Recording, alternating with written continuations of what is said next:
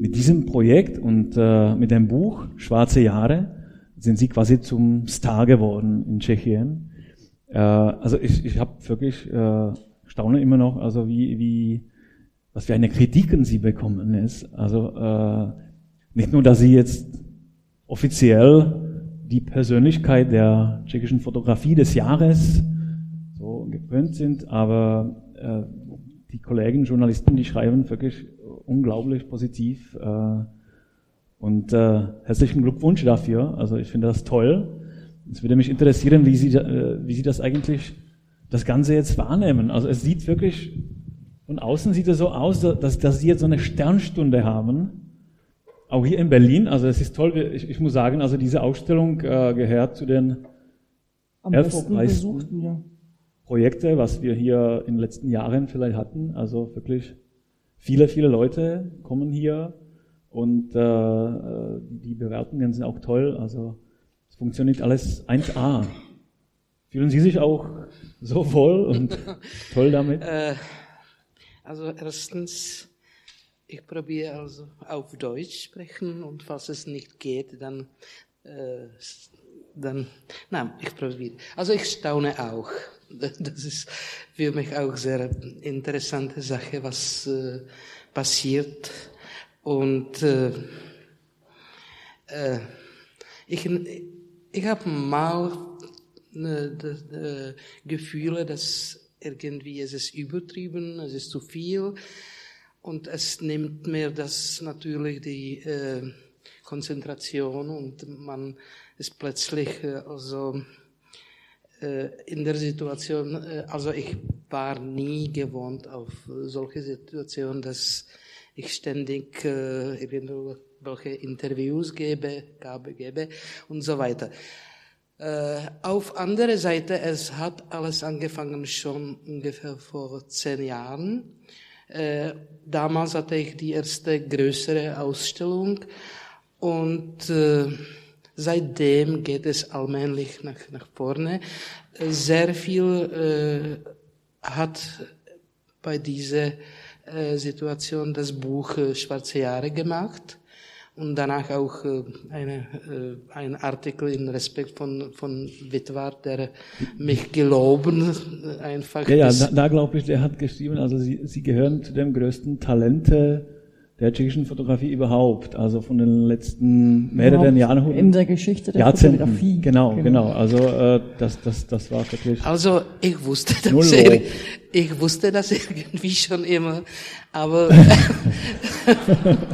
für, mindestens für meine Kollegen ist es eine riesige äh, äh, Überraschung. Ja. Sagen Sie mal, wie kam es zu diesem Buch? Weil die Bilder, die haben Sie schon 85 bis 90 gemacht, also in dieser Zeit. Und länger, länger, kam, 72, 72 Sogar, sind genau. die ersten äh, Bilder in dem Und jetzt erst kommt das Buch. Äh, also da sind äh, wahnsinnige Leute und ein, einer davon ist auch Barbara Baranova, die Verlegerin.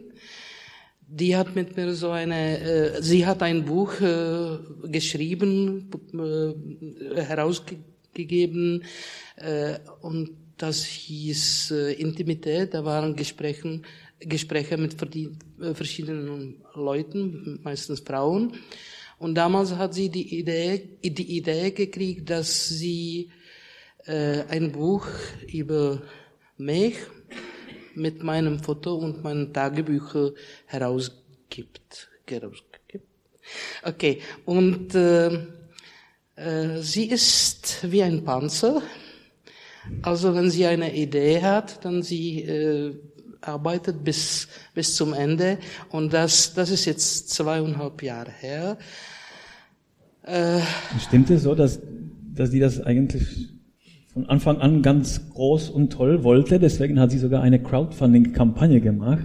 Ja, ja. Also sie hat, äh, also erstens, sie, es hat im Januar, ich glaube, 1916 hat sie meine, äh, meinen riesigen äh, Schachtel mit, mit Tagebüchern äh, nach Hause sich gebracht und dann sie äh, damit gearbeitet. Ich habe inzwischen mit meinem Archiv äh, gearbeitet Und dann haben wir irgendwie so Zeitspanne äh, äh, festgestellt und äh, da war ein Prozess, da ich also überhaupt nicht einverstanden war. Ich hatte sehr viele mh, äh, Zweifel. Zweifel. Und plötzlich wollte ich das nicht, weil es war mir zu viel. Es war zu intim, zu personal, zu, zu offen und was weiß ich. Und ich hatte ein bisschen Gefühl, es ist bisschen boulevardisiert. Mhm. Also da sind die Sachen, die ich äh, nicht ganz genau, äh, also ich war nicht ganz einverstanden. Es dauerte zwei, drei Monate und plötzlich kam ich zu einer Entscheidung, okay, ich lasse das sein, das ist nicht mein, das geht nicht um mich, es ist ein, ein, ein, äh, ein eine Story, ein, ein äh, Siebeck, äh, eine Geschichte. Eine Geschichte. Und ich habe auch irgendwo gelesen, dass das, äh, was mein, meist äh, persönlich ist, ist auch meist am meisten generell, mhm. universal. Und dann habe ich meine Einstellung verändert und ich habe das so gelassen, wie es ist. Und dann ging es schon von sich selbst alles. Ja. Das Buch äh, kam auf dem Welt, auf der Welt. Und äh,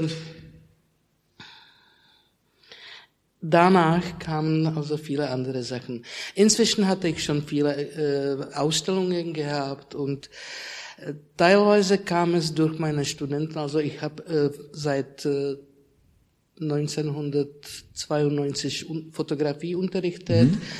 Und äh, meine Studenten sind inzwischen, die, die kamen in die Positionen, die etwas zu sagen hatten. Die haben sie dazu auch gezwungen. Und so, dann, dann kam es, endlich mal, ja, ja, und toll, dann kam es also okay. so ein, so ein, äh, Bonnet?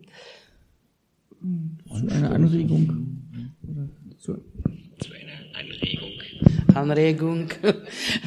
und es ging irgendwie. Also, äh, und äh, ich hatte eigentlich ein äh, sehr reiches Archiv gehabt. Ich habe, äh, also was ist wahrscheinlich der Grund ist, dass die Sprache ist irgendwie zeitgenössisch. zeitgenössisch. Mhm. Also ich hatte die Themen, die sehr aktuell sind. Ich habe seit meiner Kindheit, weil ich Fotografie studiert also ich habe angefangen, wenn ich 15 war, auf die grafische Schule in Prag und ich habe ständig die äh, Autoporträts gemacht und äh, ich habe immer, äh, eigentlich habe ich immer irgendwie sehr ähnlich gearbeitet wie bis jetzt. Genau, aber jetzt erst ist das zu dieser großen Sache geworden. Ja, es hat sich äh, gesammelt. Wie, wie, sehen Sie das eigentlich? Nur, nur äh, letzte Frage vielleicht zu, zu der heutigen Zeit. Also wünschen Sie sich, dass es wieder mal etwas ruhiger wird und Sie wieder arbeiten können oder genießen Sie das, dass die jetzt wirklich so? Also beides. Beides. beides. Okay, okay, also okay, ich genieße das äh, vier Tage in der Woche und dann dann bin ich äh, lieber ein bisschen in Ruhe. Hat das, also, hat das etwas geändert? Wollen Sie jetzt etwas anders als früher oder? Ähm, ja, ich will sehr viel fotografieren und ich will ich, mein Wunsch ist mm, also wirklich die neue Sachen machen mhm. und nicht nur aus dem äh, Vergangenheit äh, zu leben. Also das ist das ist das, was ich und es hat auch angefangen irgendwie. Also ich habe äh, ich fotografiere wieder äh, also schwarz-weiß analog wieder in Berlin und das sind alle Sachen, die kamen also in den letzten zwei, drei Monaten als, mhm. als Reaktion auf das alles irgendwie. Mhm. Mit diesem Projekt sind Sie eigentlich, wie gesagt, äh, zurück in die Stadt gekommen. Und äh, dabei haben Sie auch viele Leute getroffen, die, die auf den Bildern vielleicht auch sind und die Sie lange nicht gesehen haben. Eigentlich nicht so viele. Ich war überrascht. Waren Sie immer noch im Kontakt mit? Äh, viele Leute sind nicht mehr da. Mhm. Entweder sind die leider gestorben. Also, in, äh, also ich hatte sehr gute Freunde, die sehr früh gestorben äh, in den 90er Jahren durch AIDS. Das ist auch für mich, mich sehr sch äh, schwierig, also damit äh, konfrontieren zu sein. Und da sind die Leute, die umgezogen, zurück nach der äh, Tschechien gekommen sind oder die sind einfach nicht mehr da. Und trotzdem hat man gesehen, dass es für Sie ziemlich emotional ist. Es ist, wie, ja. war das? Also, äh, Also, ich, ich wohnte eigentlich äh, mehr oder weniger bis 92 in Berlin, also, aber ganz regulär bis zum 90, 1990. Und, äh, also sehr lange kam ich hier eher selten, also nicht äh, regelmäßig. Äh, Erstens war, ich, war ich hier also ein bisschen länger und etwas zu fotografieren 1942. Und äh, also jetzt habe ich das Gefühl, ich will wirklich öfter hier sein und ein Projekt hier also wieder anzufangen. Irgendwie, es ist etwas wie, wo ich geblieben, was ist ge ge geändert. Äh, es ist eine andere Stadt. es ist eine andere Stadt, aber das sind die, die Momente, wo ich wirklich staune, wie sehr wenig alles geändert wird. Ja. Ich war neulich in einem in einer Wohnung in Adalbertstraße, wo die äh, Kachelofen sind. Das Haus ist, sieht genau so aus als mein Haus in Bergmannstraße und äh, alles ist wie damals. Also da ist, da gibt's überhaupt keine Änderung. Und diese Kontraste, also die, für, für mich war das sehr schwierig irgendwie, der Stadt, die Stadt als Ganze zu nehmen. Also ich, ich war also immer, ich musste eine Karte kaufen, also das, das auf dem Boden hinzulegen und dann, dann studieren, wie die Stadt jetzt ist, ja. Und erst nach zehn Tagen, oder wie lange bin ich jetzt hier, es, ich kam zu dem Gefühl, okay, das ist die Stadt. Am Anfang war ich wirklich total äh, veruns ver verunsichert. Also, äh, weil äh, Ostberlin damals, das war die Zone, die ich nicht kannte. Überhaupt nicht, nur Friedrichstraße und dann eventuell bis zum Ostbahnhof und das war alles, ja. Man war wirklich in einem anderen Stadt. Ich wusste nie, ob ich in Käfig bin oder außer dem Käfig. Also das war wirklich so die, diese, diese Schizophrenie. Also man war in, äh, also das war Freiheit hier, also in Westberlin. Wir kommen gleich zu, zu der Okay, Zeit hier okay, in Berlin. okay. Wir würden vielleicht erstmal noch sogar noch mehr zurückkehren, Mhm. gerne. Und zwar Genau. Und zwar hast du ja schon gerade gesagt, du hast seit 15, seitdem du 15 warst, fotografiert. Aha. Äh, hast äh, eine Mittelschule besucht, eine, wo du Fotografie studiert hast und dann später auch an der FAMU in Prag Fotografie studiert. Mich würde interessieren, wir zeigen hier regelmäßig Dokumentarfilme und vor einiger Zeit haben wir einen ganz spannenden Film gezeigt, der sich mit den 70er und 80er Jahren an der Filmhochschule FAMU beschäftigt hat, mit slowakischen Fotografen, die damals dort studierten. Und ich fand interessant, dass die diesen Ort als einen Ort der Freiheit und der Kreativität beschrieben haben, dass außerhalb der FAMU die Normalisierung herrschte, die sehr beengenden politischen Verhältnisse. Und sie beschrieben in dem Film, dass an der FAMU es möglich war, kreativ zu werden, dass es dort Freiräume gab, dass es sehr verständnisvolle Pädagogen gab. Hast du das auch so erlebt oder wie hast du das Studium an der FAMU? Hat Es ist viel, viel komplizierter, weil ich, äh, ich habe FAMO angefangen, erst als ich 25 war und es dauerte mindestens vier Jahre, bis ich akzeptiert war und äh, ich hatte so, so politische äh, Hindernisse, warum ich nicht, äh, also ich habe drei, dreimal die, äh, also Dich beworben. Dich beworben? ich, ich beworbte mich dreimal und äh, erst äh, danach, also nach vier, ich glaube, es war vierten Versuch, es hat geklappt. Und inzwischen habe ich sehr wild gelebt.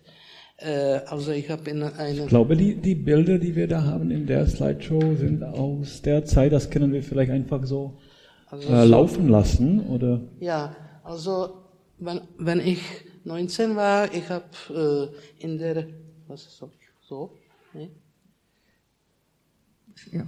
Genau, jetzt, jetzt läuft ja. es. Ja. Also als ich 19 war und ich habe äh, gerade Abitur hinter mich gehabt, ich äh, wusste und es wurde mir gesagt, ich habe keine Chance also zum Studieren. Das läuft jetzt automatisch, glaube ich. Ja, ja. Oder, ja. Und ich ging äh, in, also ab, zu arbeiten. Also ich dachte, wenn ich so ein äh, Hinterne, hin, äh, Hintergrund, Hintergrund äh, als als äh, Fabrik äh, hm. aus Fabrik, das wird einfacher. Es war nicht einfacher. Und äh, also es hat wirklich lange gedauert, bis ich. Äh, du hast damals in einer Druckerei gearbeitet, ne? In der Druckerei äh, und das war Nachtschicht. Mhm. Und ich habe sehr viele verschiedene Jobs gemacht und äh, habe ich wirklich äh, so ein bisschen auf die Straße gelebt in der Nacht. Äh, wir haben sehr viel getrunken, alle, und ich habe sehr viel getrunken äh, während dieser Zeit. Und äh, als ich nach FAMU endlich landete, ich war wirklich schon sehr in der Situation, die ich nicht richtige Studentin war und ich habe mir aus der dieser Zeit sehr wenig genommen irgendwie. Also, aber, aber Ihnen war seit Anfang klar, dass Sie Fotografie studieren wollen, weil schon die, also, die Schule vorher diese, diese ja ja ja also äh, das war irgendwie, ich, ich fotografierte ständig, ständig und das war so irgendwie, also dann habe ich äh, ein Projekt mit, mit äh, Zigeuner, mit Gypsy gemacht, mit Roma-Leute und ähm, ja, also ich habe ständig fotografiert und äh, irgendwie war das... Äh, Meistens das waren meine eigenen Projekte. Ich habe das keiner, keinem geze gezeigt. Also während die äh, Studienjahren in der Schule habe ich natürlich äh, etwas äh, zeigen musste, äh, aber sonst, das ist eine äh, sehr äh, wichtige Zeitperiode von meinem Leben. Ich habe 1900 glaube 83 äh, in einem Gay Club in Prag fotografiert. Das, das hieß äh, Tag Club. Und äh, da habe ich so fast zwei, drei Jahre, also jeden Tag verbracht und jede Nacht verbracht und da habe ich fotografiert. Und inzwischen habe ich äh, halt äh, die, die FAMU, also ich probierte FAMU Fotograf studieren und letztendlich habe ich, äh, Gott sei Dank, dieses Studium äh, erfolgreich äh, beendet. Und ja, also das ist so ein Ausfall von den 80er, 70er, äh, also da habe ich, aber ähm, das ist schwierig zu erklären. Also, okay, äh, heute ist normal, wenn man äh, ein Projekt macht, es normalerweise, man zeigt das jemandem und das ist publiziert oder nicht. Und ich wusste, dass keiner wird interessiert und ich wusste, ich muss das machen. Also ich habe fotografiert, ich habe ständig äh, sozusagen, sozusagen äh, also die Bilder für eine Schublade gemacht, aber ich musste das machen. Also das war so so eine äh, wirklich wichtige persönliche Sache für mich und vielleicht sogar, dass ich äh, also ohne Kritik gearbeitet, ohne Führung gearbeitet. Also ich finde das heute als Vorteil, muss ich sagen. Ja. Und du hast damals dir ja auch eigentlich mehrere Projekte gesucht in Prag noch und ähm, hast, wie du schon sagtest, die Roma fotografiert, im T-Club fotografiert oder auch kubanische oder vietnamesische Vertragsarbeiter, viele Fotos auch in Kneipen gemacht und dir eigentlich so Protagonisten gesucht, die sich eher am Rande der Gesellschaft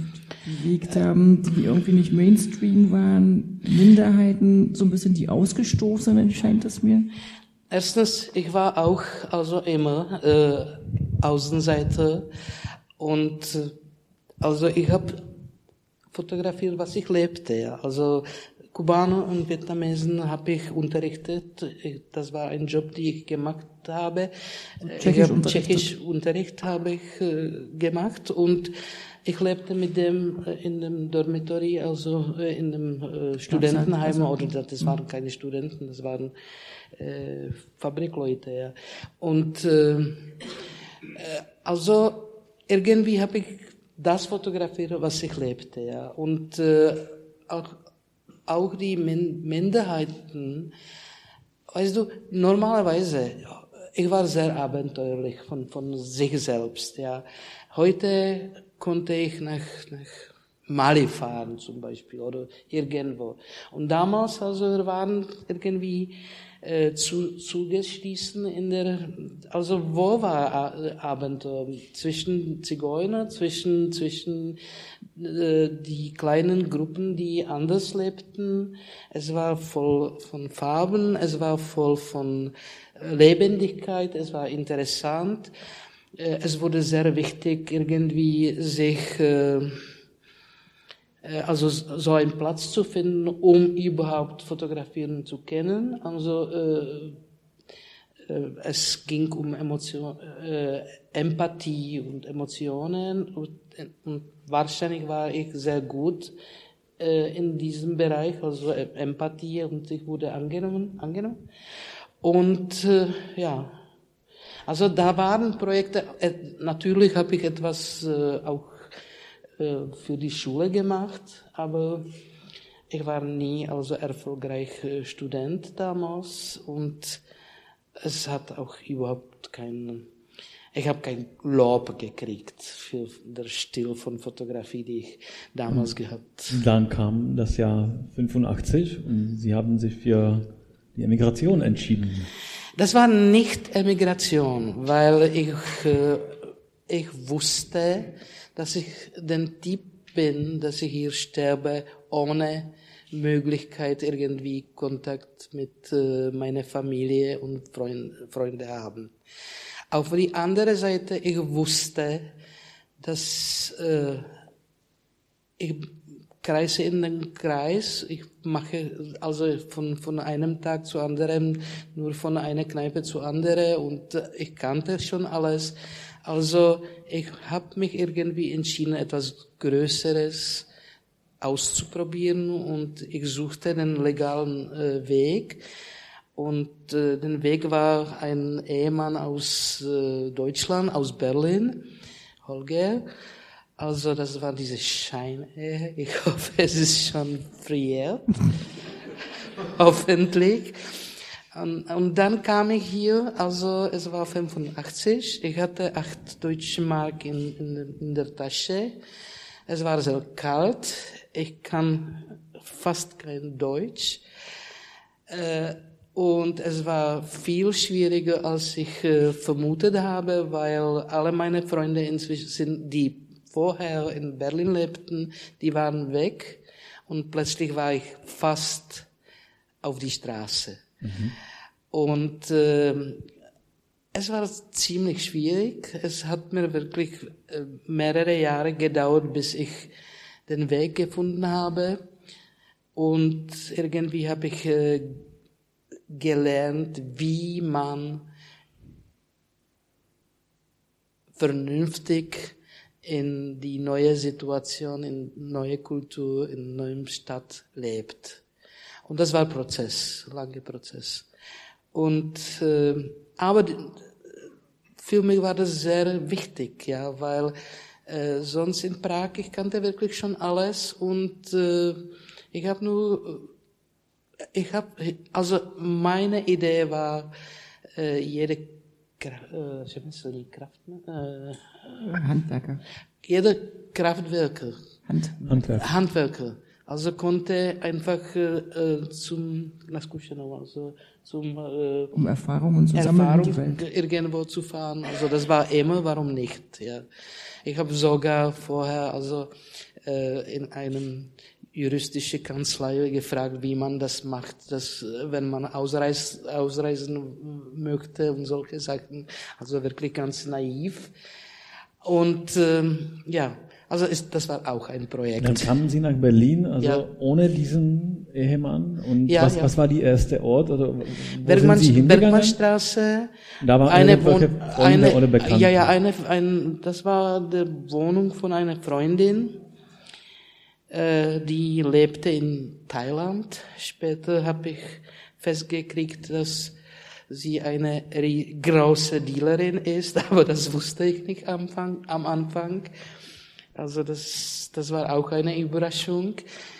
Äh, na, äh, also irgendwie habe ich so, also ich habe so ein so ein Bild dafür. Also ich habe wirklich die Treppen in von einer Höhle irgendwie langsam gebaut. Ja, äh, ich habe mehr als zwei Jahre als Zimmermädchen in Hotel Intercontinental gearbeitet. Äh, sehr schwierige Arbeit, sehr schöne Arbeit letztendlich, weil man, man hat also, also so aus dem psychologischen Sicht ist es etwas sowas ist wirklich interessant. Mhm. Und äh, ja, aus, äh, also am Ende hatte ich meine eigene Wohnung. Ich hatte neue Freunde. Ich kannte ein bisschen die Sprache. Und äh, dann kam, und ich fotografierte viel, die ganze Zeit. Das war so ein Instrument für mich, also Schreiben und Fotografieren. Und diese Autoporträts sind, äh, das, das war so eine Methode, wie ich mich äh, so eine äh, Lukas Prüfung Beweis Beweis also suchen nach dem Beweis, dass ich lebe, dass ich bin, wie ich fühle. Also fühle, ich habe immer, also das, das, das, ich hatte viele Fragen, wo ich bin, warum ich bin hier, was suche ich hier. Und äh, also diesen Projekt ist sehr persönlich, weil ich wirklich äh, viele persönliche Sachen damit äh, beantworten ausprobiert. Übrigens haben uns äh, manche Besucher gefragt, ob sie Erfinderin von Selfie äh, sind. Also das ist die sogenannte Selfie-Wand da. Also das ja, ist schon klar. Ja. Aber das zeigt wirklich, dass Sie eigentlich äh, mit Ihnen als mit Person auch viel ge, äh, gearbeitet haben. Also Sie haben, könnte man auch vielleicht sagen, Sie haben auch nicht äh, nach sich selbst gesucht damals. Ja, ja, ganz genau. Also also ich war 33, glaube ich, oder 32, wenn ich hier gekommen bin. Und äh, ich bin sehr unreif gewesen. Das bin ich immer noch. Aber damals war das extrem. Also ich wusste überhaupt nicht, wer ich bin. Und äh, äh äh, der, der Unterschied war riesig, weil in Prag, ich hatte immer ständige Gesellschaft. Ja, man musste sich überhaupt keine Sorgen machen. Man konnte ohne Geld, fast ohne Geld leben. Äh, man konnte einfach überleben. Also, okay, nicht jeder, ja, aber ich hatte keine aber Familie. So. Ich hatte keine Familie und ich konnte leben. Also ich habe immer so gejobbt und also keine Sorgen. Und plötzlich war ich in völlig andere Situation. Das war riesige, äh, riesigen Kontrast. Ich war sehr viel allein, sehr viel, äh, und ich muss sagen, ich hatte also wirklich so Esprit und Mut und, und äh, Selbst, äh, sich, Selbstvertrauen viel lange völlig verloren. Ja, ich, ich war wirklich verloren. Äh, mindestens anderthalb Jahre war ich wirklich ein bisschen in Panik, sagen wir mal. Alles war fremd, alles war anders, ich, äh, ich verstand nichts und äh, da bin ich sehr dankbar, weil das hat mir ganz andere Sachen mitgebracht, irgendwie. Äh, Sachen und äh, auch sehr viel Ruhe und, und man denkt immer über äh, die Stadt äh, als eine Kultur, äh, Metropole, aber als eine besondere Ort, also damals, also Westberlin, wo die alle Künstler hingereist sind und so. Aber es war nicht vielleicht so. Na, ich, hatte kein, ich hatte kein Geld. Genau, ohne Geld. Schön, also, äh, äh, einfach zu genießen. ja, so. ohne, ohne Geld ist es wirklich schwierig, was zu machen. Erstens, da, zweitens, ich hatte keine Kontakte gehabt mhm. und ich habe mich nicht vertraut und auch, also, also ich habe das erst in einem Tagebuch gelesen. Also damals hatte ich gleich am Anfang eine, eine Verabredung mit, mit dem Senator für kulturelle Gelegenheit. Jemand hat das Film gemacht. Ich kam da mit meinem Portfolio aus Prag. Und er sagte zu mir, okay, das ist sehr interessant, ich mag das, aber äh, für mich ist es nicht interessant, ich musste dann berlinisch, berlinische Sachen zu sehen. Mhm. Äh, also das habe ich auch in dem Moment sofort vergessen und ich habe hatte in meiner Erinnerung, Erinnerung, Erinnerung, Erinnerung das nur, dass er mich äh, abgelehnt. Und erst nach Jahren habe ich gelesen, es war anders. Also ich, es, ich konnte nur also ein halbes Jahr danach mit neuen Sachen kommen. Vielleicht wurde es alles anders. Aber ich habe das sofort vergessen und ich dachte, okay, da gibt's keinen Weg. Und das war für mich alles. Ja. Und mit so, so einem Einstellung ist es wirklich schwierig, was zu, was zu suchen. Und okay, dann, aber auf anderer Seite, ich hatte Zeit, also meine andere, äh, eigene Sachen zu machen. Also, so. Und Genau. Und wenn man sich auch in der Ausstellung hier umschaut, sieht man ja, oder, oder es ist einfach so, dass die meisten Bilder hier in Westberlin entstanden sind, im alten Westberlin. Und es gibt aber einige wenige Bilder auch aus Ostberlin mit dem Fernsehturm. Du erwähntest ja auch, dass du ab und zu nach Ostberlin gefahren bist.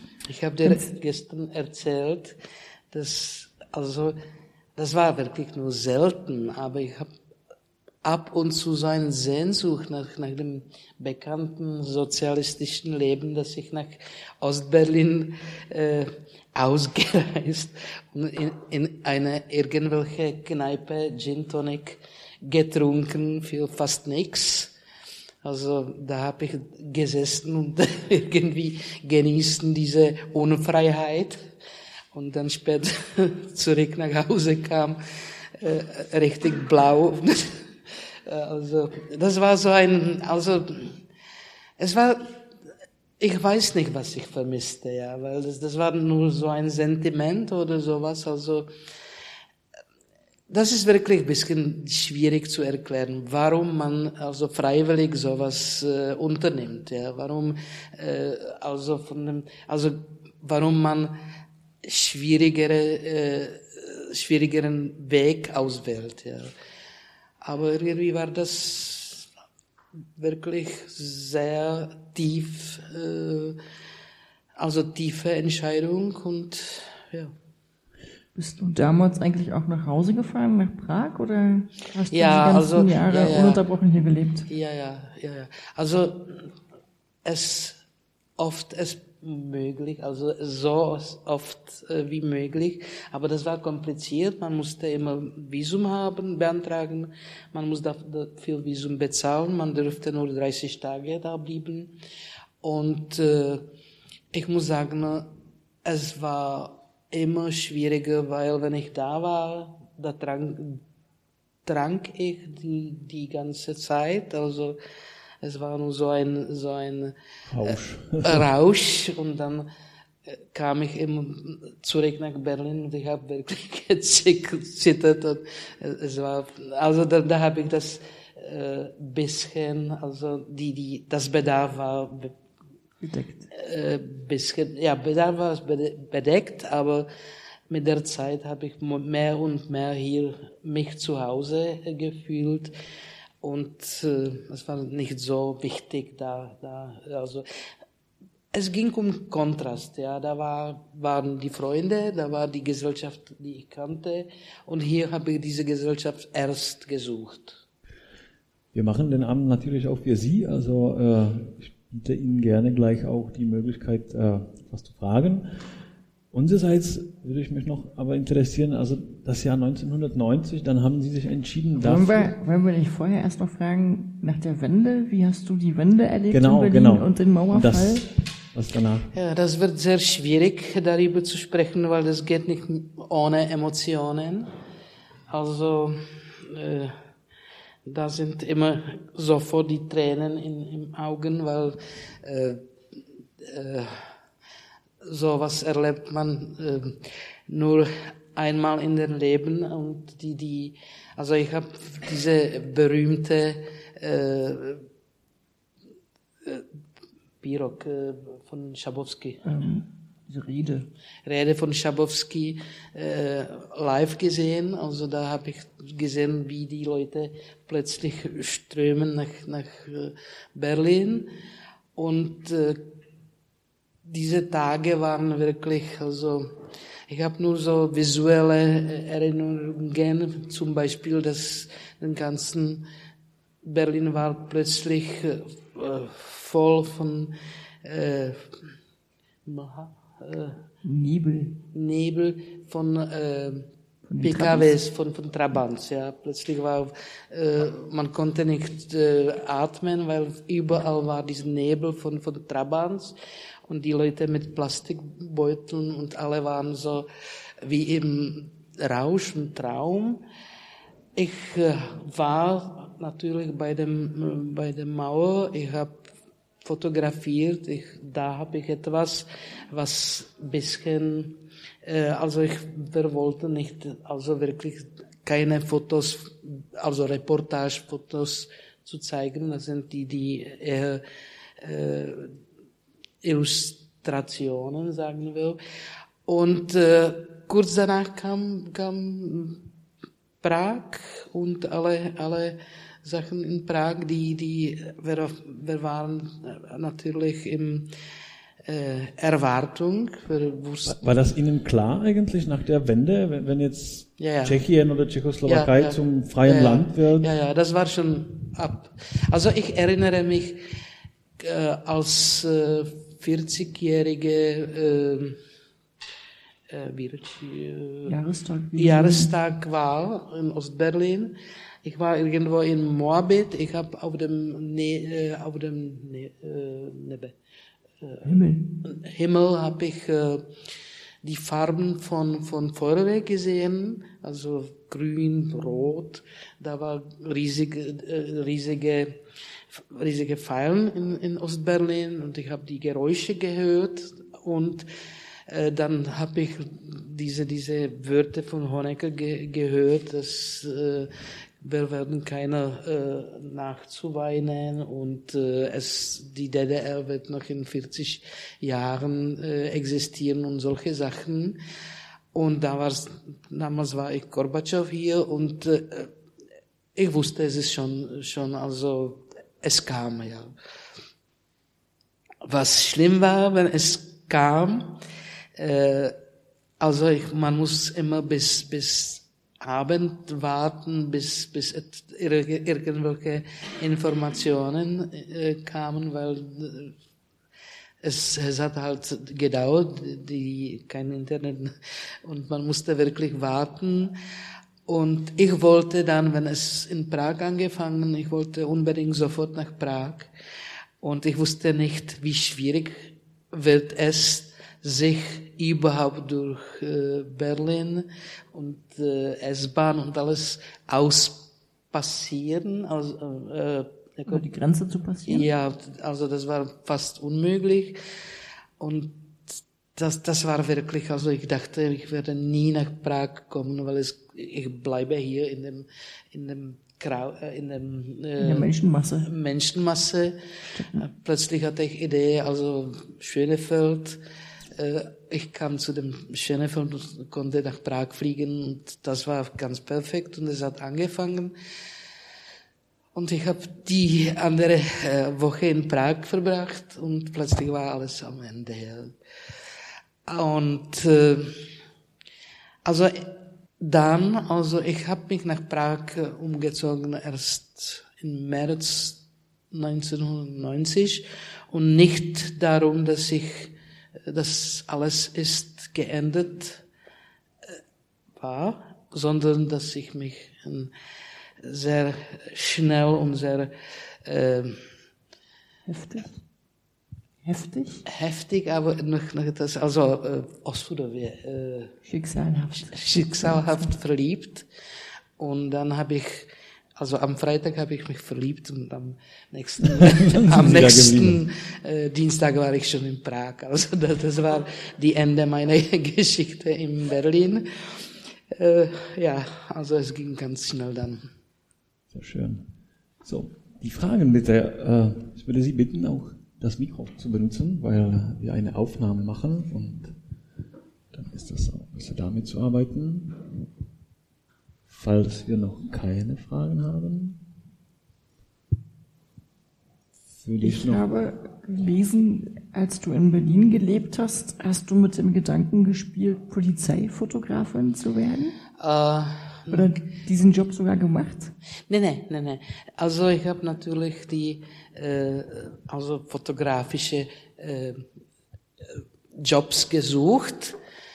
Also einmal habe ich so ein, eine zweite Hand war ein, eine Anzeige äh, Oh, nee, nee, nee. Ich habe eine Anzeige äh, selber aufgegeben. Selber aufge, äh, aufgegeben. Aufgegeben. Und also äh, tschechische Fotografin sucht äh, fotografische Arbeit und dann kamen so die äh, verschiedenen Telefonate wie okay, ich habe eine gute Idee, äh, ich will fotografieren zu lernen und äh, ich fragte, wie ist Ihre Vorstellung? Und der Mann sagte, also ich, ich wurde, ich will nackt sein, sie werden mich fotografieren und dann ich werde sie fotografieren und solche, solche Jobs, äh, also habe ich gefunden. Und dann war so ein Zeige, dass äh, Polizeifotografin äh, wird gesucht. Also ich habe das ausprobiert, aber ich wurde nicht akzeptiert, Gott sei Dank. Also das war so dass jemand äh, besser für diese Stellung war. Okay. Falls wir keine Fragen haben, dann würde ich doch nicht. Die erste ist immer die schlimmste, die Frage, aber gut, da ist jetzt eine. Du hast gesagt, dass du in den 80er Jahren manchmal sehr verzweifelt warst äh, über das Leben in Berlin. Hast du das mal bereut? Herzukommen und hast du mal überlegt, zurückzukommen oder war das keine Option für dich? Äh, bereut. Also als ich in dem kalten Tag äh, irgendwo nähe Roswadow ge, äh, gestand, in dem Tag, wo kurz vor Weihnachten, weil ich ich hatte auch ganz, ganz am Anfang hatte ich einen Unfall in Berlin und dann war ich kurz in Prag und dann kam ich zurück via München, Berlin. Und ich ging mit dem, mit dem, meinen Sachen äh, äh, durch Roswadow und da, da stand ich in so einem kalten Tag und es war kurz vor Weihnachten und ich sagte mir, du musst wirklich verrückt sein, was du hast gemacht. Das, das, so eine blöde Idee kannst du nur du haben, ja. Aber das war noch sehr kurz, ja, weil irgendwie, also immer wenn man lebt, es ist nie auf einmal, ja. Es geht Schritt nach Schritt und man lernt dabei, also man, man, äh, ja, also das waren schwierige Momente. Auf anderer Seite, es war auch sehr viel Spaß dabei und äh, ich, ich habe immer sehr viel Spaß gehabt bei Lernen. Also das äh, Lernen Deutsch war für mich so eine Freude. Also Hut ab, Sie sprechen sehr, sehr gut Deutsch. Also wenn das aus dieser Zeit kommt alles, dann, dann Ja, das ja, wirklich- also- das ist toll. Ich habe lange, sehr lange nicht Deutsch gesprochen. Also da bin ich, bin ich überrascht, dass ich noch etwas geblieben ist. Könnten Sie sagen, dass Sie danach später auch in Tschechien, dass Sie gesehen haben, dass Sie hier doch etwas Spezifisches gelernt haben? Also die fünf Jahre in Berlin, haben Sie Ihnen irgendwas Das ist eigentlich eine schwierige Frage. Äh, Könnte man sagen, Sie haben sich hier doch gefunden? Also dann war ja, also, ja, ja. Okay, äh, meine Karriere wa- war sehr, sich sehr viel geändert. 1982, in dem Moment, als ich äh, unterrichtet, unterrichten angefangen habe, ja. Das ist Ich hab- 92, ne? 92, ja. Und plötzlich hatte ich so ein, wirklich so ein völlig anderes Leben gehabt, ja, weil es war, und ich habe das wirklich sehr lange gemacht. mit einer Erfahrung aus Ausland war das sicher auch. Äh, ja, und also ich weiß nicht, ich hab irgendwie das war sehr natürlich für mich unterrichten und ich habe das mit äh, riesiger Freude gemacht, lange, lange. Ich habe auch äh, sehr gute Erinnerungen auf diese diese Zeit. Also das, das war wirklich die Veränderung und die Erfahrungen. Ja, was habe ich gelernt? Äh,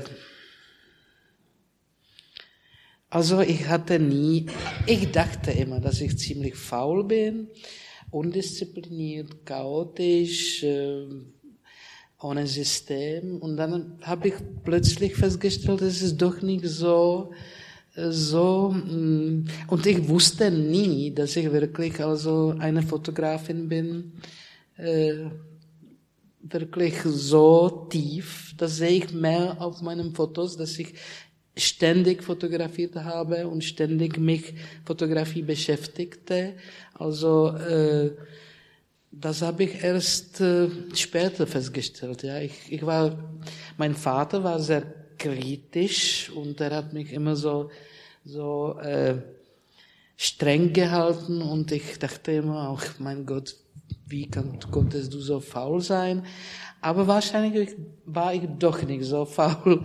Und äh, also Selbstdisziplin Disziplin und irgendwie äh, also mit diesem Se- Selbstvertrauen, was ich also am wichtigsten finde, vor allem für junge Leute und so.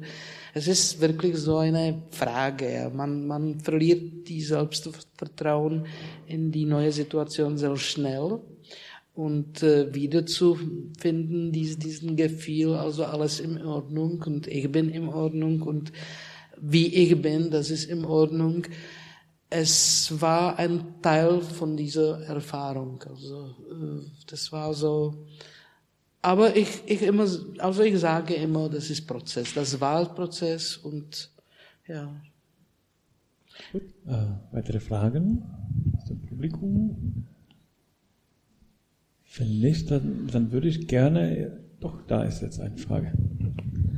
War es Ihnen irgendwann peinlich zu fotografieren? Weil es ist schon schwer, Menschen zu fotografieren. Äh,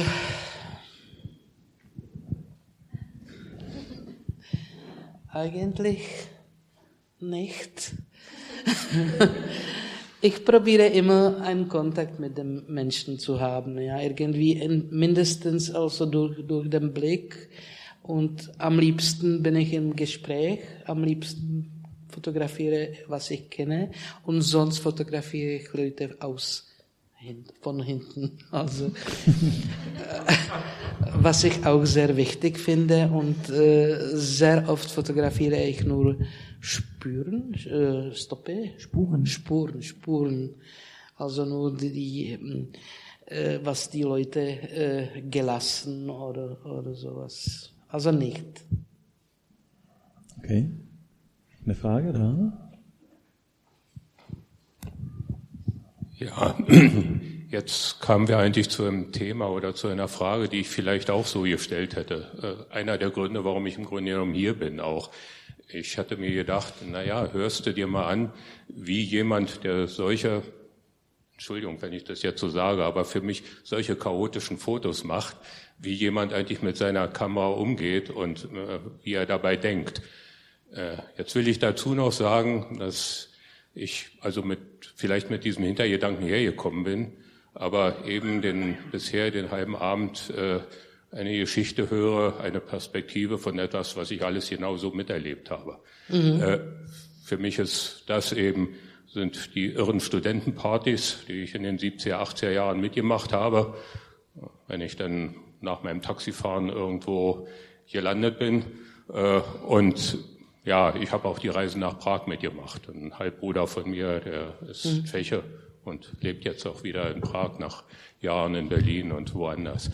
Äh, und von daher ist es so ein bisschen so ein, so, eine, so ein Rückblick, auch für mich aus Ihrem Mund. Das ist schon ganz interessant. Mhm, mhm. Aber tatsächlich, also ich wollte eben hören, wie jemand mit dem Fotoapparat umgeht, der solche, ja, solche irren Fotos macht. Schöne Frage. Ja, also ich habe das äh, so auf die komische Weise habe hab ich irgendwie immer fotografiert, schon von Anfang an. Deswegen war ich so ein schlechter Student, weil äh, meine Lehrer wollten das nicht natürlich äh, akzeptieren. Äh, ich muss sagen, ich habe einen riesigen äh, Glück, weil inzwischen ist diese visuelle Sprache äh, sehr aktuell und äh, äh, es ist irgendwie etwas, was akzeptiert ist. Äh, ich war wirklich sehr uninteressiert in Technik. Also ich musste natürlich was lernen. Ich kann auch die scharfe und äh, gut komponierte Fotografie äh, machen. Aber äh, irgendwie habe ich immer mehr oder weniger nur diese Richtung. Äh, äh, und ich wusste, ich kann das keinem zeigen, weil äh, niemand wollte das sehen und es war wirklich sehr komisch, merkwürdig. merkwürdig. Aber irgendwie war das mein Stil und ich habe mich sehr fest dran gehalten. Und ich mache bis heute irgendwie. Das, das, das ist passiert. Äh, ich habe das Mikro eben bekommen. Ähm, Sie haben gezeigt, ein paar Bilder gezeigt aus einem Café oder Club. T hieß das. Mhm. T, wie der mhm. Buchstabe. T, Buchstabe. Aber nicht G. T. T. T. Es war kein Gay-Club. Nee, das war, das war Gay-Club, aber Name war T-Club. Ah, beides. T beides. und auch G. Ja, das, ja. War, das war wirklich, in Prag waren zwei Gay-Clubs, mehr oder weniger offiziell, also äh, Homosexualität wäre erla äh, offiziell erlaubt seit 60er, also das war kein Thema. Und diese Clubs war speziell also für Gay People, Gay, Gay Leute. Und ich kam da 83 und äh, ich wusste von Anfang an, dass ich fotografieren will, weil es war sehr, sehr, es war wunderschön da, also Atmosphäre und, und die Leute und alles. Und es hat natürlich lange gedauert, bis ich so Genehmigung gekriegt von Leuten und ich habe ständig Flash benutzt, weil ich wollte dass die Leute sehen, dass ich fotografiere. Das konnte nicht. Also ich wollte äh, nicht also versteckte Bilder zu machen. Ich, ich, das war wirklich immer so. Und ich muss sagen, ich mag Flashlight, also wirklich direkt äh, Flash. Äh, Blitzlicht. Blitzlicht. Äh, also, Werk von Anders Petersen damals? Ich kannte das nicht. Ich kannte das nicht. Ich mhm. kannte äh, keine Arbeit von Nan Goldin. Die beiden mhm. lebten ungefähr in dieser Zeit in Berlin. Ich wusste nicht, dass sie existieren. Schade. Schade, aber es, es ist so. Also die, die waren vielleicht in die andere Seite, der Straße irgendwo in der Nähe. Also vielleicht konnten sie mich irgendwie äh, inspirieren oder was? Weil Café Lemitz ist ja sehr nah an, ne, an, diese, an diesen Club. Also von den Bildern her habe ich Ja. den gleich wahrgenommen. Äh, haben Sie ein Buch her herausgegeben mit diesen? Äh, also ich habe jetzt dieses Schwarze Jahre Buch, was ist äh, ne, leider nur auf Tschechisch und das sind Tagebücher und äh, Fotos. Ich habe gerade jetzt angefangen, ein Buch zu vorbereiten über Berlin äh, und ich hoffe, es kommt noch etwas. Also nicht von dieser Zeit. Ja, ich habe spät angefangen und ich weiß, es- ich weiß nicht, was ich, was ich noch schaffe, aber vielleicht habe ich Glück und kann ich noch etwas Altes und Neues. Vielleicht kommt das Buch auch auf Deutsch, also mit äh, den Tagebüchern, also das wäre toll. Also, das Ja, übersetzt. mal sehen. Auf jeden Fall ist die tschechische Ausgabe des Buches, die haben wir draußen an unserer Infothek. Dort können Sie sich das anschauen, können es auch kaufen.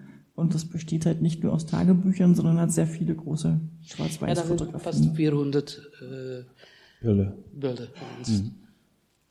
Okay. Sehr gut. Noch Ich hätte, da? gerne, ich hätte gerne noch eine Frage und zwar, ähm, du hast erzählt, dass du in den letzten zehn Tagen viel durch Berlin gelaufen bist, fotografiert hast. Ich würde gerne wissen, was dir visuell gefallen hat, was dich interessiert hast und warum du hauptsächlich wieder Schwarz-Weiß-Fotos gemacht hast. Äh, ich muss sagen, dass äh, die Idee kam von Lucia Czerna, die Kuratorin von, den, äh, von der Ausstellung. Und ich bin ihr sehr dankbar, weil sonst war ich schon in diese Fauligkeit von Digitalfotografie und äh, Instagram und äh, Mobil, Mobilphone. Und äh, sie hat mir wirklich so eine kuratorische kuratorische Aufgabe gegeben. Also äh, sie sagte, ich bin ganz neugierig, was kommt raus, wenn du jetzt äh, alte Kamera nimmst und äh, schwarz-weiß auf dem, ana- auf dem Film, 35 mm Film fotografierst. Ich habe das dann gemacht am Anfang der äh, Ausstellung und kam ich nach Hause äh, und sah, wie die Kontinuität da, wie, wie viel ist die Kontinuität da. Ja, irgendwie war das also ein Negativ von damals und ein anderen von jetzt. Äh, Und äh, das war so ein Impuls. Und jetzt- bin ich wie in einem Trip wirklich, weil es ist, es macht mir riesige Freude. Äh, Und ich habe hier schon zwölf Filme fotografiert. Eh, Ob es gut ist oder nicht, das, das erfahre ich erst später. Aber es ist wirklich absolut anders als, als diese, diese einfache oder schwierige Mobilfotografie. Und äh, ja, Was fotografieren Sie denn?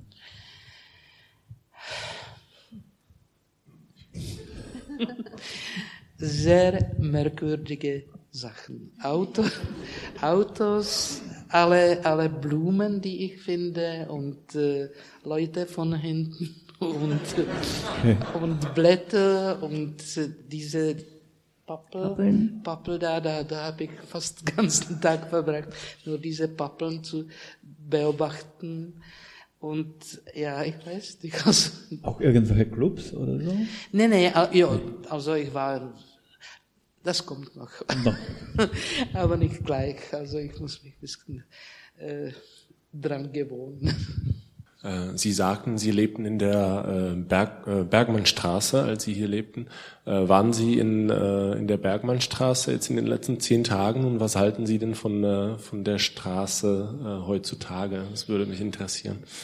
Ja, ich war, äh, ja, ich war da. Äh, Ich saß in sehr schönem Café gegenüber meines Hauses. Also ich wohnte da, wo Reformhaus war, bei Ambrosius Kneipe und so. Ein türkisches Döner war da und Gemüsegeschäft, alles ist weg. Nur Ararat ist geblieben und sehr wenige Sachen. Äh, kein Kohlverkäufer mehr und kein Trödel oder Trädel sind now, von Trädel sind now Antiquitäten. In, der, in dem Haus ist keiner von den Leuten geblieben. Als ich, also das habe ich, also ich habe einen Namen gesucht, keiner ist mehr da. Äh, schöne Straße, aber ein bisschen langweilig. Also. Wenn wir keine weiteren Fragen haben, dann würde ich noch kurz zum, zum Thema Fotografie generell als mhm. Medium kommen, weil Sie haben schon erwähnt, also ist wunderschön die Kamera hier, aber äh, ich bin ein von Ihren Folge auf Instagram und ich weiß, dass Sie sich jetzt mit diesen neuen Medien auch beschäftigen. Vielleicht können Sie uns auch ein bisschen sagen, was, was Sie da, davon halten. Also was wird es jetzt etwas, was die Fotografie generell irgendwie ändern wird und äh ich musste äh, als Lehrerin musste ich also ganz schnell und gleich am Anfang also alle diese Technologie äh, irgendwie kennen, also sich lernen, ja, mhm. wirklich ganz schnell. Das war ein Vorteil, weil ich habe viele Kollegen in meinem Alter, die haben das nicht geschafft und die sind irgendwie äh, aus dem äh, professionell äh, Leben äh, ausgefallen haben.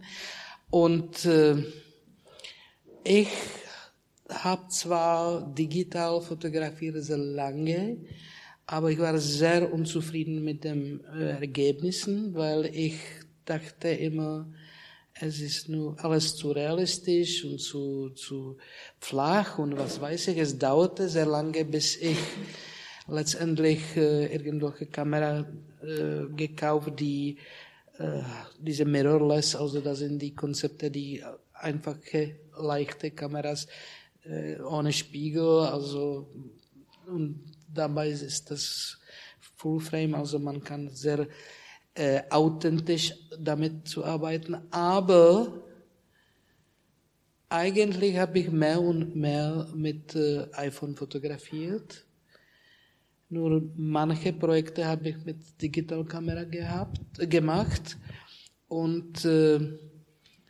ich war und ich bin nicht den groß, der groß, den großen Fan von äh, Postproduktion, weil äh, okay, die gute farbige Fotografie ist meistens sehr gut postproduziert. Äh, es ist nötig, aber man muss äh, finden, wie weit damit zu gehen äh, und man muss damit umzugehen. Und äh, was ist am ähm, Digitalfotografie am schwierigsten? Und ist äh, speziell mit der Mobilfotografie und was ist wahrscheinlich die Frage äh, Problem? Diese Inflation von Fotografie ist, dass die Leute irgendwie nicht bei dem Prozess nicht denken die sind mehr oder weniger nur äh, also fasziniert von, von dem Einf Einfachkeit und äh, also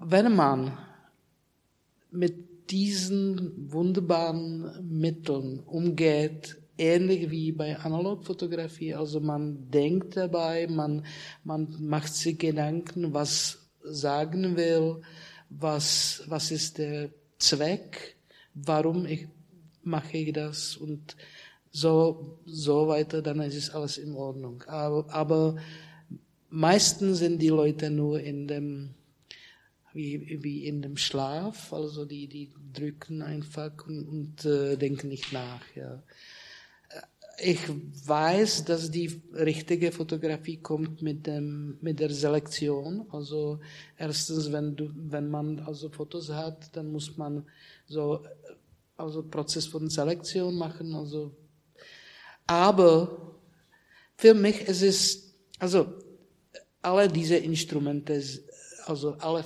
das ist wie ein Bleistift. Ja. Mit, Bleistift, mit dem Bleistift kann man so ein äh, Zettel von Einkauf einzuschreiben, man kann einen Liebesbrief schreiben, man kann so eine Poem zu schreiben oder einfach äh, eine tolles Bild zeichnen auch. Ne? Tolles Bild zeichnen, Und Kamera ist das, das Gleiche. Ja. Mhm. Es geht, geht immer um den Mensch und um das, ob man äh, weiß, was sagen und zeigen will und diese, diese Reduktion von den bunten, großen Welt, das einfach in zwei Dimensionen zu bringen und nicht den Sinn verloren, das ist eine Aufgabe und eigentlich ist es egal, ob es digital oder schwarz oder analog ist.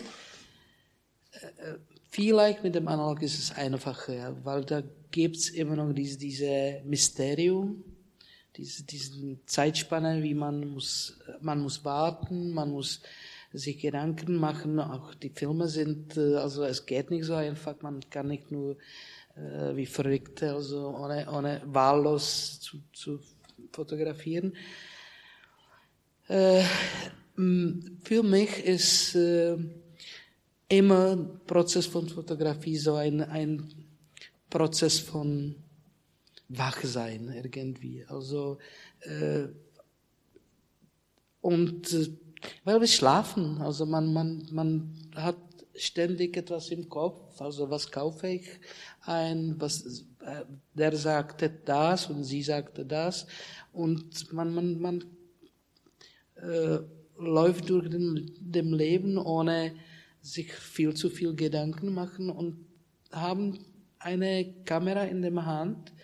Äh, das ist für mich immer ein Prozess, sich irgendwie äh, konzentrieren auf den Moment. Und das geht auch mit dem Mobil, das geht auch mit dem Analog. Nur man muss sich diese Tatsache bewusst sein. Sehr schön. Also, wir können besser das Schlusswort mir vorstellen können. Vielen, vielen Dank, dass ja, Sie da sind. Ja, ich bedanke auch für alles hier, weil das, ich bin das ganz, ist ganz entspannt, äh, was, was noch kommt jetzt irgendwie. Ganz neugierig bin ich. ich auch. Was, was mit diesem Projekt jetzt hier in Berlin mit äh, ja, hoffentlich wird da noch mal ein Buch draus oder vielleicht eine genau, zweite genau. Ausstellung irgendwann im tschechischen Zentrum oder anderswo. Aber das ja, Buch, sehen, von oder? dem ja bei der Ausstellungseröffnung schon die Rede war, das wäre natürlich ganz toll. Mhm. Vielleicht mit Fotografien aus den 80er Jahren und mit neuen Fotografien. Ja, genau. ich hoffe, also ich weiß, ich habe keine Ahnung bis jetzt. Also ich rede hier, als ich schon ein äh, neues Buch im, im in der Tasche habe. Das stimmt natürlich nicht. Es dauert ein bisschen. Naja, ich glaube, also vielleicht in wenigen Jahren werden wir wieder mal eine Ausstellung ja. äh, zeigen können. Und, ja, äh, also da bin ich ganz gespannt. Ich melde mich. Ja, super. Vielen, vielen Dank, dass Sie da sind. Noch ja. vielleicht bleiben. Wir haben auch, glaube ich, äh, was zum Trinken. Genau. Können Sie gerne auch mit uns weiter hier bleiben und nochmal äh, die Bilder Genau, und auch noch Fragen stellen, wenn Sie wollen. Und bis zum 22.11. auch Freunde und Bekannte einladen. Bis dahin wird nämlich die Ausstellung hier noch zu sehen sein, wenn sie Ihnen gefällt. Sehr schön. Einen wunderschönen Abend. Okay.